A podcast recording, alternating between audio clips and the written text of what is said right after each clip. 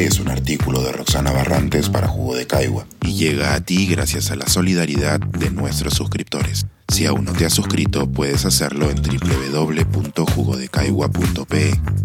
Ahora puedes suscribirte desde 12 soles al mes.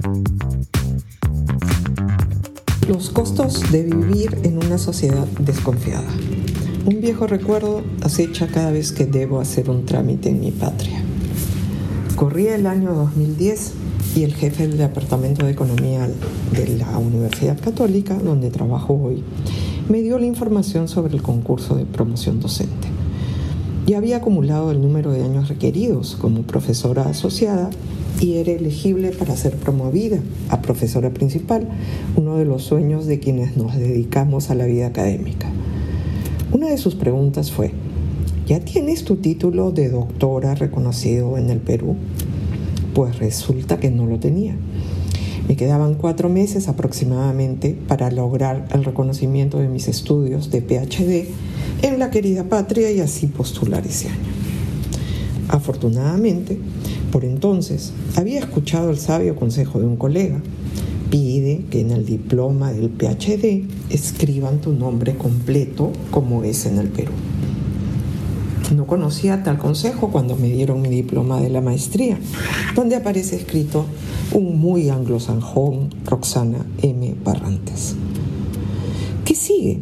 Bueno, las firmas de las autoridades de la universidad deben ser certificadas por un notario público del condado donde se ubica la universidad. Esto no fue tan complicado y la misma universidad se ocupó de conseguir el documento. Ahora viene el calvario.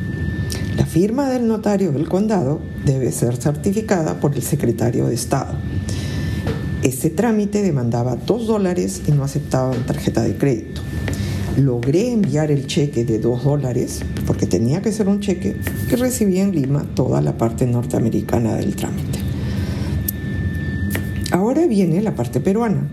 Con mi documento en mano en Perú, debía lograr que el consulado del Perú en Chicago, estudié en el Medio Oeste o Midwest, certificase que la firma del secretario del Estado era legítima. ¿Qué tan difícil podía ser eso? Ah, los 4 dólares que debía pagar. No aceptaban transferencias de Western Union o pagos por tarjeta de crédito. Y cualquier banco peruano me cobraba 100 dólares por transferir 4 dólares, ya que se trata del cargo mínimo por montos menores, entre comillas. Me pareció un exceso y me negué a pagar la gracia, como solía decir mi abuela cuando algo le parecía demasiado caro. No logré que ningún peruano me prestase 4 dólares en un medio de pago aceptable por el consulado del Perú en Chicago. Recuerdo haberles preguntado por teléfono, ¿no habrá una cuenta del Banco de la Nación el Perú donde pueda depositar el equivalente al tipo de cambio? Negativo. Me pregunto hasta ahora si esos 4 dólares se contaban como parte de los RDRs, recursos directamente recaudados, del consulado peruano en Chicago y por lo tanto muy importantes de mantener en una cuenta perfectamente identificable. Los RDR son recursos públicos, pero las entidades tienen cierta flexibilidad para decidir su destino. Felizmente, al borde de la desesperanza, un gran amigo norteamericano residente en Chicago me dijo que su oficina estaba a dos cuadras del consulado y que podía ir en cualquier momento y pagar en efectivo. Eso hizo y finalmente recibí los papeles justo a tiempo. Lectora, lector, ¿cree usted que así acabó la historia? Lamento contradecirlas. Faltaba ahora la traducción oficial por un profesional certificado por la Cancillería.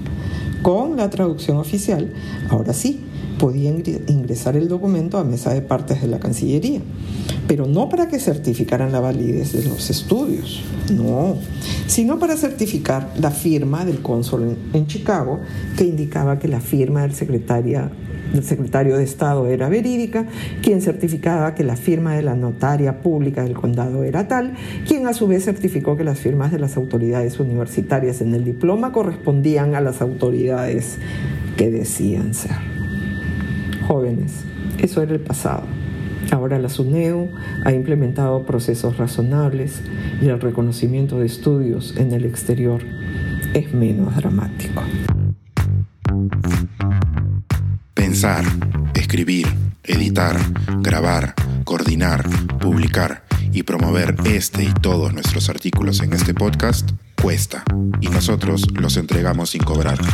Contribuye en www.jugodecaigua.pe barra suscríbete y de paso espía como suscriptor nuestras reuniones editoriales.